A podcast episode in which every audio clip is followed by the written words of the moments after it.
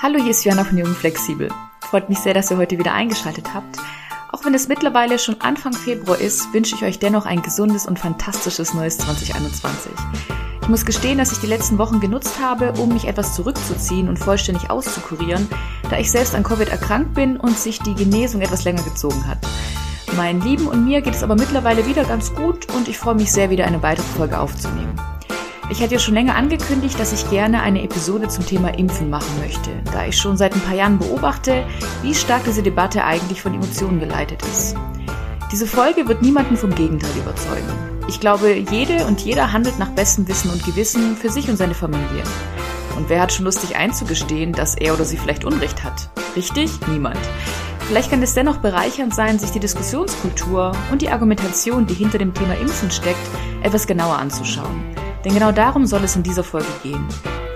Da ich keine ausgebildete Medizinerin, Wissenschaftlerin oder Virologin bin, wird es hier keine komplexen medizinischen Erläuterungen oder gar Empfehlungen geben. Das überlasse ich den kompetenten ExpertInnen, die sich der Wissenschaft verschrieben haben. Mein Freundes-, Familien- und Bekanntenkreis ist extrem heterogen. Das heißt, ich habe mich mit ImpfskeptikerInnen unterhalten, mit Ärztinnen, WissenschaftlerInnen, VerschwörungstheoretikerInnen, Gesundheitsexpertinnen und so weiter. Ich danke euch an dieser Stelle von Herzen für eure wichtigen Impulse und Gedankenanstöße. Auch wenn ich weiß, dass es Menschen in meinem Umfeld gibt, denen diese Folge nicht gefallen wird. Und das ist auch vollkommen okay. Ich liebe euch trotzdem. Allen, die jetzt trotzdem weiterhören, wünsche ich jetzt ganz viel Spaß beim Zuhören. Selten habe ich so viele Gedanken und Notizen gehabt wie zum Thema Impfen. Vielleicht, weil ich bis vor ein paar Jahren selbst die Argumente von ImpfgegnerInnen meiner linksalternativen Yoga-Öko-Blase wiederholt habe und um mich selbst mal in Ruhe damit auseinanderzusetzen. Für mich war klar, alles was von in Anführungszeichen Big Pharma kommt, ist schlecht. Das führte dazu, dass ich ohne Gelbfieberimpfung in den Dschungel bin und mich als Teenager nicht gegen HPV impfen lassen habe. Bei ersterem hatte ich mehr Glück als Verstand. Zweiteres hätte mich mein Leben kosten können, wenn ich nicht regelmäßig zur Vorsorge gegangen wäre, wo man irgendwann feststellte, dass sich da Zellen im Gebärmutterhals eingenistet haben, die da wirklich gar nichts zu suchen hatten. Ausgelöst von HPV, den humanen Papillomviren. Will sagen, ich musste auf die harte Tour lernen, dass Impfskepsis lebensgefährlich sein kann. Meine Eingriffe sind damals gut verlaufen und ich konnte mich nachträglich gegen HPV impfen lassen. In diesem Fall ist es also nochmal gut ausgegangen und dafür bin ich super dankbar. Eine weitere Sache, die mich stutzig machte, ist die Aggression und Vehemenz, mit der das Thema Impfen angegangen wird. Als die Yoga-Unternehmerin Rachel Brathen vor ein paar Jahren öffentlich machte, ihre Tochter impfen lassen zu wollen, ist ein riesiger Shitstorm entbrannt, den sie ihrem Podcast dazu nutzte, um über Vor- und Nachteile des Impfens aufzuklären. Quintessenz der Folge ist, dass man auf Basis des Alters, des gesundheitlichen Zustands und der Region beispielsweise, in der das Kind lebt, gemeinsam mit der Medizinerin oder dem Mediziner des Vertrauens alle Risiken abwägt und entscheidet, welche Impfungen den Sinn ergeben. Denn natürlich kann man nicht alle Impfungen über einen Kamm scheren. Diese reflektierte Sichtweise empfand ich sehr wohltuend, da ich eine differenzierte Sichtweise beim Thema Impfen bis dahin noch nie so richtig erlebte. Was mich dabei am meisten verstörte, war, wie gerade aus der vermeintlich friedlichen Yoga-Ecke so viel Wut und Gewalt aufkommen konnte, wenn es um das Thema Impfen ging. Ist doch einer der Grundprinzipien des Yoga Ahimsa, die sogenannte Gewaltfreiheit. Und müsste man nicht aus Mitgefühl, einem weiteren wichtigen Pfeiler der Yoga-Philosophie, eine Impfung vornehmen, weniger um sich selbst, sondern um andere zu schützen, die sich vielleicht gerne impfen lassen würden, es aber aus medizinischen Gründen nicht können?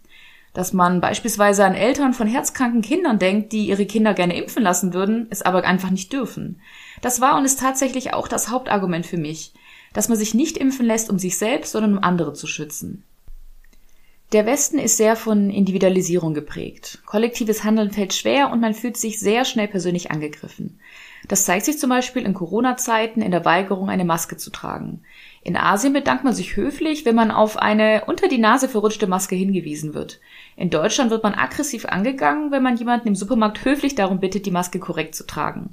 Dass es gerade der reiche und von Individualisierung geprägte Westen ist, wo Impfskepsis überhaupt gedeihen konnte, überrascht wenig. Man muss es sich leisten können, auf eine Impfung zu verzichten. In ärmeren Ländern ist man dankbar um Schutzimpfungen, da man sich eine lebenslange medizinische Versorgung, wie das zum Beispiel bei Kinderlähmung, auch bekannt unter dem Namen Polio, der Fall ist, gar nicht leisten könnte. Grundsätzlich kann man sagen, je gebildeter eine Gesellschaft, desto kritischer, und das ist auch gut so. Erst durch einen kritischen Diskurs kann sich eine Gesellschaft weiterentwickeln. Das passiert, wenn wir trotz verschiedener Meinungen miteinander diskutieren. Das geschieht, wenn Menschen verschiedener Parteien in Parlamenten streiten. Das geschieht, wenn sich Medien der Politik gegenüber kritisch äußern oder Satire betreiben. Problematisch wird es dann, wenn dieser öffentliche Diskurs und öffentliche Instanzen und damit auch allgemeine Impfempfehlungen von Menschen außerhalb der Wissenschaft untergraben werden.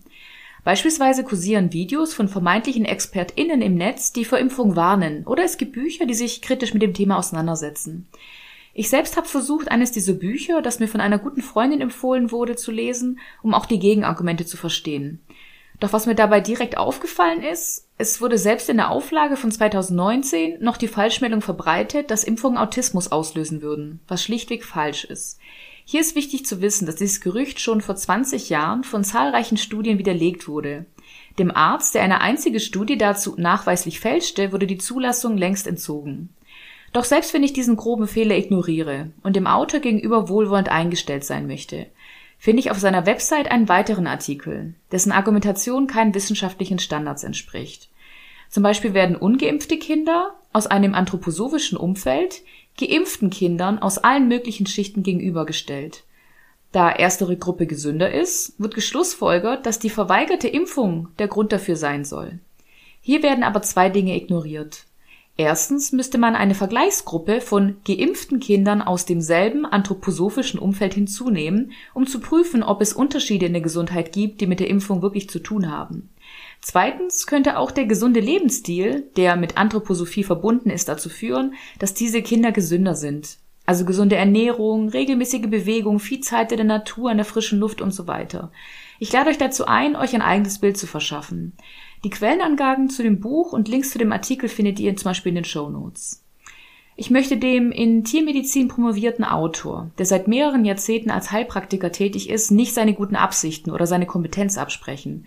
Ich glaube sogar, dass seine KlientInnen mit einem guten Gefühl nach Hause gehen. Die Beziehung zwischen Mediziner und Patient ist für eine Heilung mitentscheidend. Und beispielsweise können sich homöopathische arbeitende Therapeutinnen ausreichend Zeit nehmen, da die Behandlungen von den Patienten selbst bezahlt werden. Und auch dank des Placebo-Effekts können wir alle von homöopathischen Mitteln profitieren. Ich selbst tue das auch.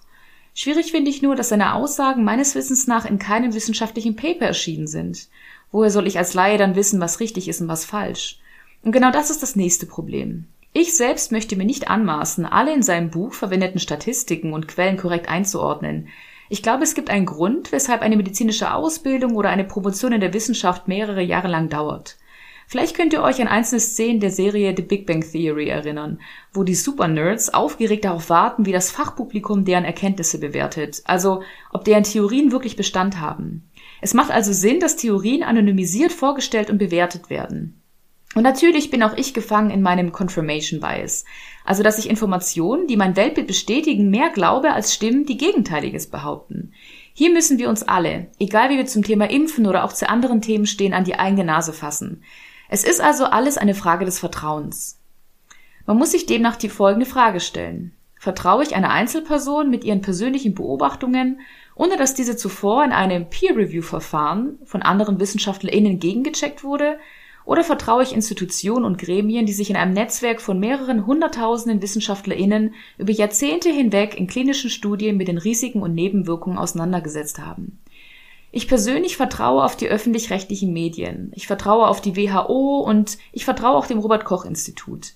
Und auch wenn von ImpfgegnerInnen Gegenteiliges behauptet wird. Aber alle Pro- und Kontra-Argumente von Impfungen sind öffentlich zugänglich.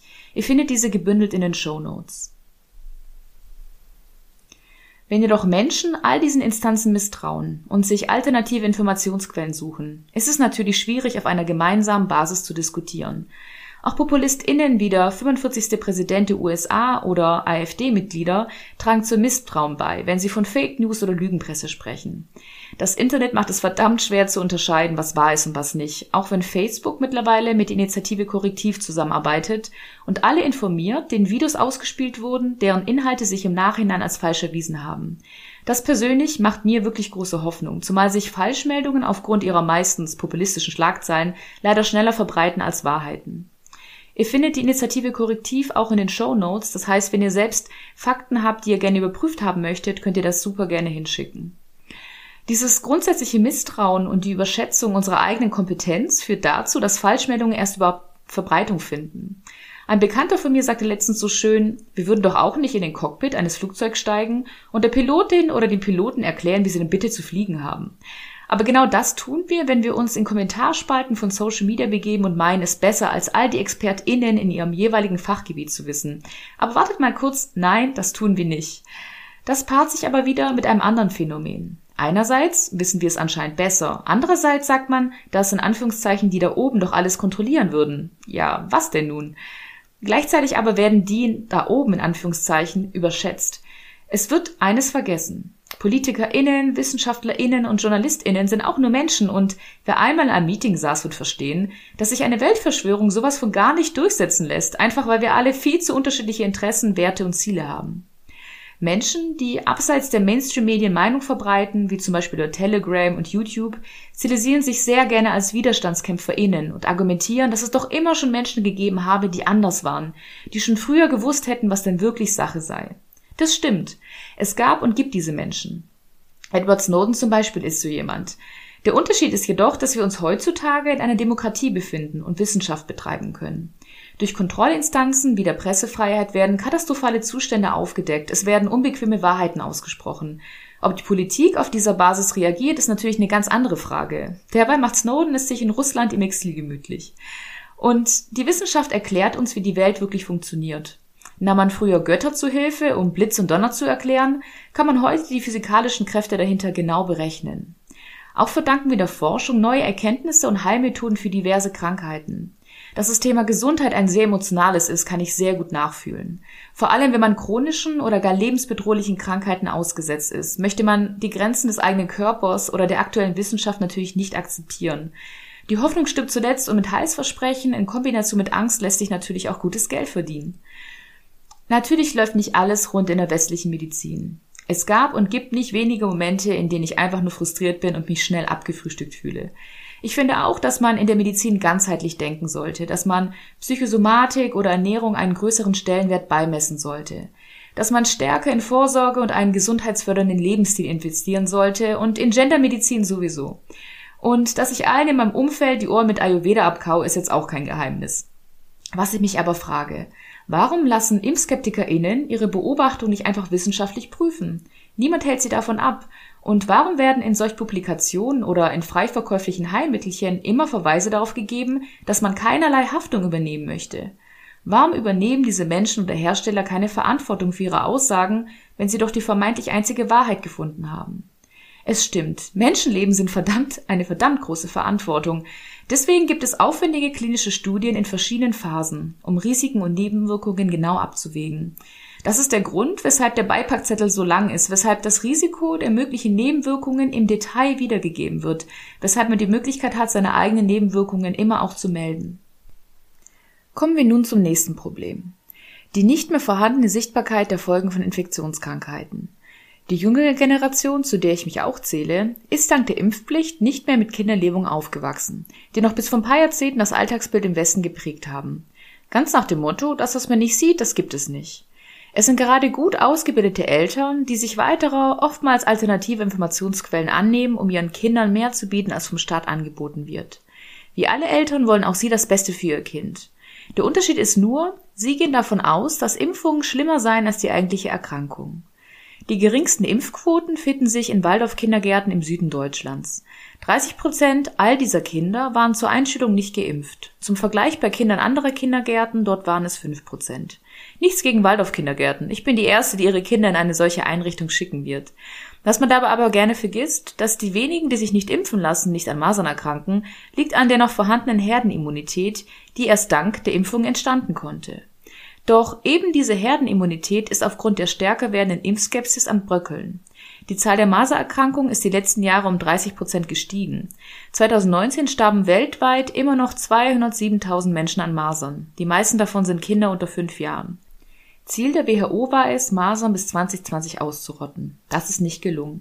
Vielmehr ist es so, dass die WHO ImpfgegnerInnen zur globalen Bedrohung erklärt hat. In Sachen Risiko ist das also auf derselben Stufe wie Ebola, Antibiotikaresistenzen oder Luftverschmutzung. Natürlich haben Impfungen Nebenwirkungen, da muss man sich nicht schönreden.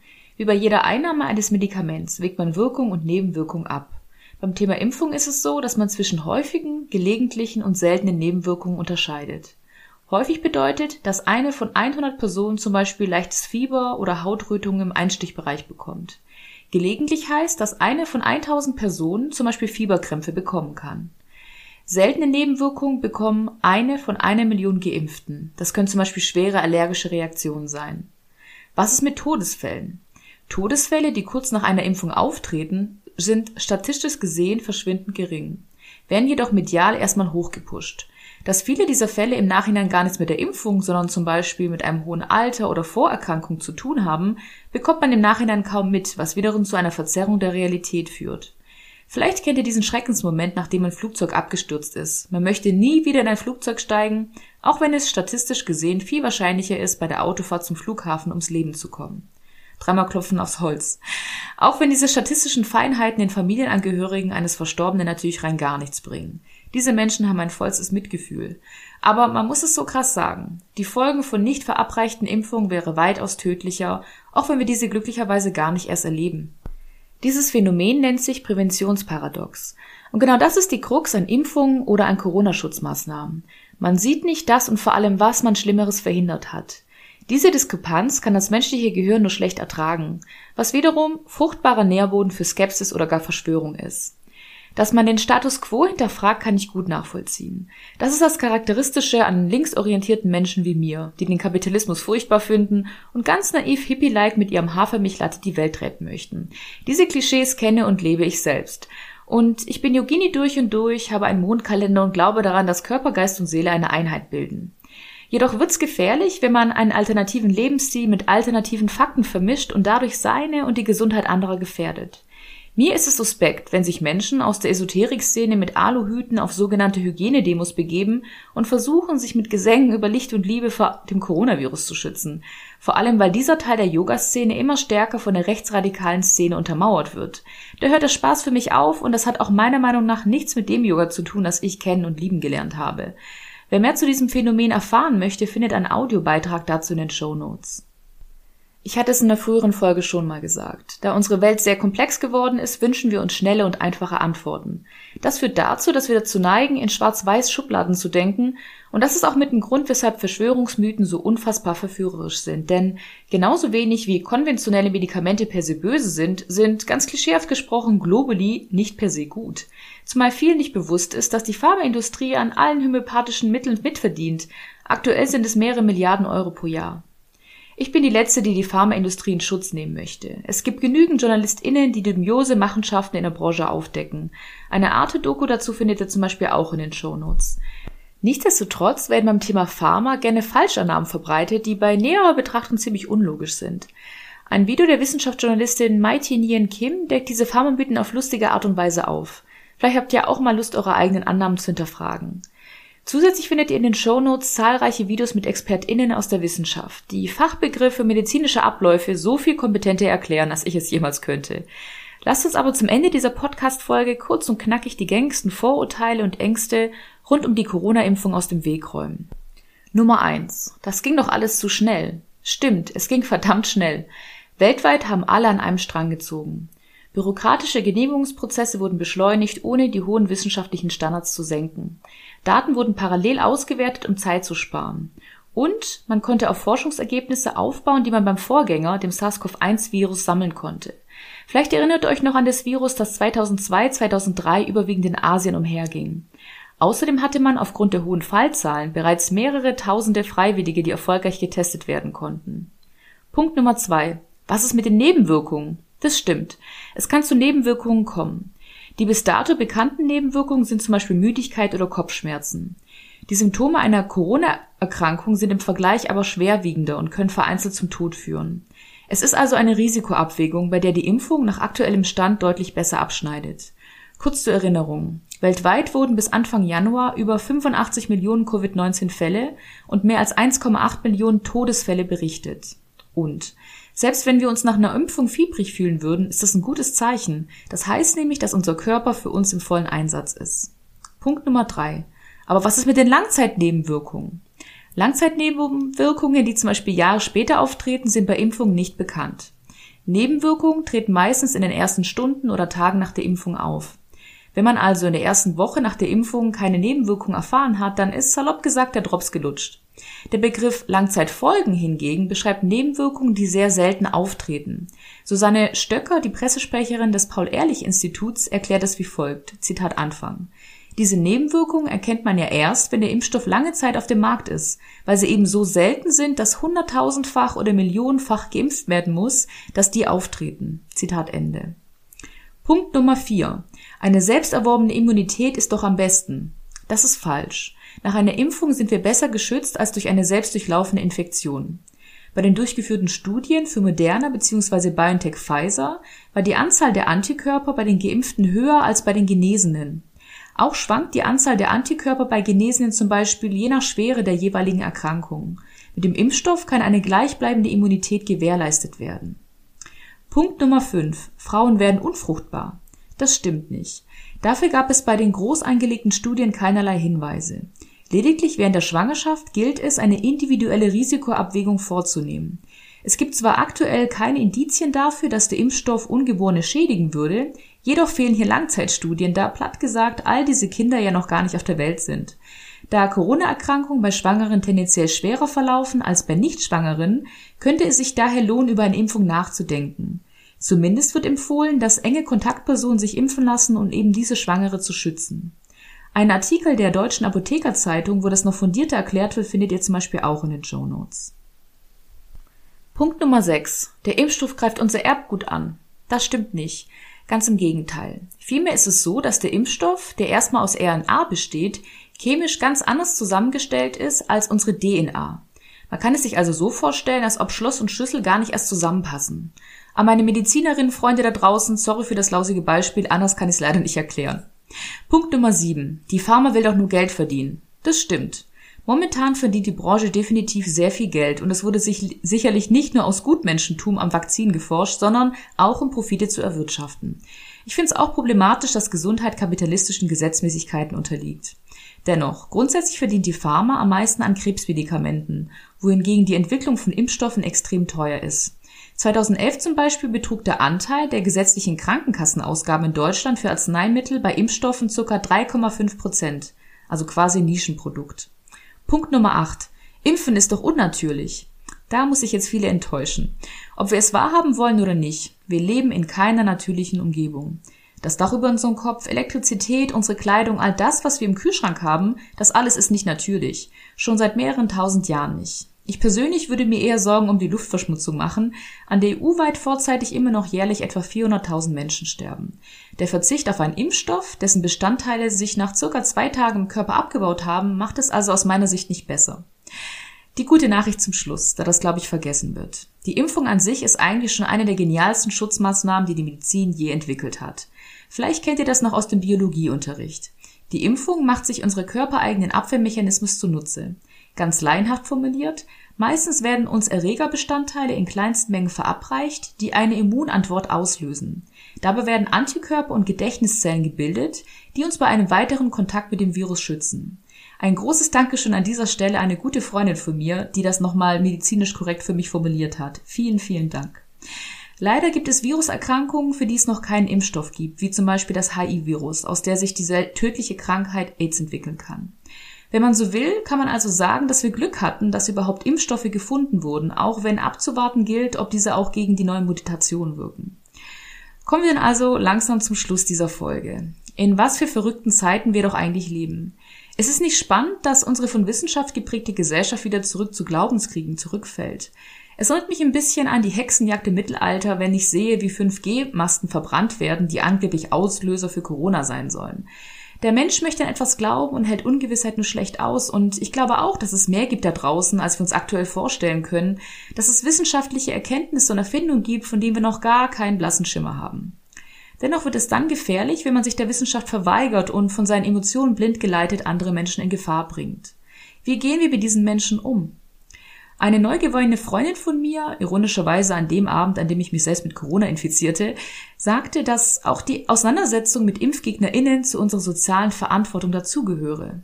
Nicht nur ganz pragmatisch, um eine Herdenimmunität, bei Corona sind es jetzt 80 Prozent zu erreichen, sondern um eben auch jene skeptischen Menschen zu schützen, die sich und andere mit der Impfverweigerung unwissentlich in Gefahr bringen. Wir sitzen also alle im selben Boot. Wie immer gilt, erstmal bei sich selbst anfangen, sich zu fragen, warum bin ich bestimmten Maßnahmen gegenüber so skeptisch? Geht es wirklich um die Injektion oder steckt etwas ganz anderes dahinter? Sich aber auch als Impfbefürworterin zu fragen, was ist es, was mich bei der Impfgegnerschaft so stört? Was macht mich so wütend daran und wie kann ich dem begegnen? Ich weiß für mich, dass ich mich impfen lassen werde, sobald ich in der Reihe bin, beziehungsweise sobald die Bundesregierung über ausreichend Impfdosen verfügt. Bis dahin wird meine aktuell sehr wahrscheinlich vorhandene Immunität, zumindest Stand heute, hinfällig sein. Denn das ist wohl das Wichtigste, das ich bei der Beschäftigung mit diesem Thema gelernt habe. Impfen ist keine individuelle, sondern eine kollektive Entscheidung, die im Zweifel Menschenleben retten kann. Das waren also meine Gedanken zum Thema Impfen. Wenn euch diese Folge gefallen hat, dann teilt sie doch gerne mit euren Freunden und Bekannten. Schaut doch gerne auf Instagram at jungflexibel vorbei oder vielleicht sogar auf meiner Website www.jungflexibel.de. Ich wünsche euch jetzt weiterhin einen wunderbaren Tag, Abend oder wo auch immer ihr gerade seid und in diesem Sinne bleibt gesund und lasst es euch gut gehen.